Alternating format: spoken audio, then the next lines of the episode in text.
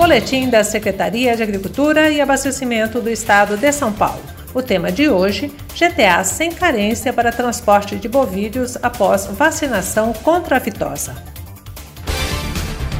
A campanha de vacinação contra a febre aftosa no estado de São Paulo vai até o dia 30 de novembro.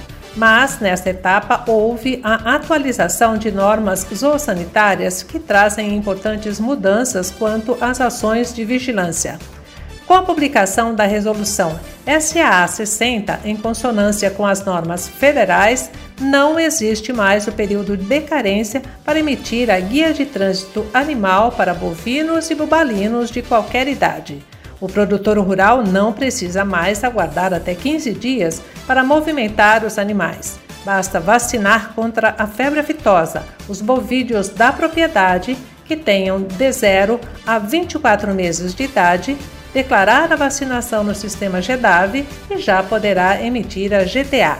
Desta forma, o produtor rural tem o controle dos seus animais e de seus negócios, podendo movimentar ou comercializar os seus animais dentro da sua necessidade. A resolução da Secretaria de Agricultura e Abastecimento traz ainda outras mudanças.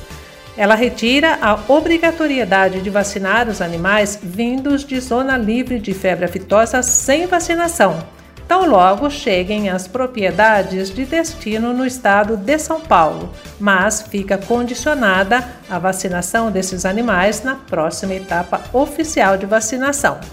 Também foi retirada a exigência de vacinar bovídeos que chegam diretamente aos estabelecimentos de pré-embarque destinados à exportação.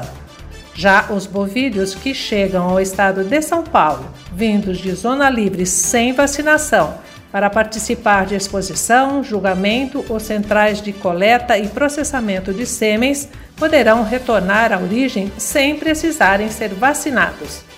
E mais, fica proibida a permanência e criação de animais suscetíveis à febre aftosa em lixões ou aterros sanitários a utilização de resíduos desses ambientes para alimentação de animais e o fornecimento de restos de comida. A resolução SA 60 está disponível na página da Coordenadoria de Defesa Agropecuária em www.defesa.agricultura.sp.gov.br.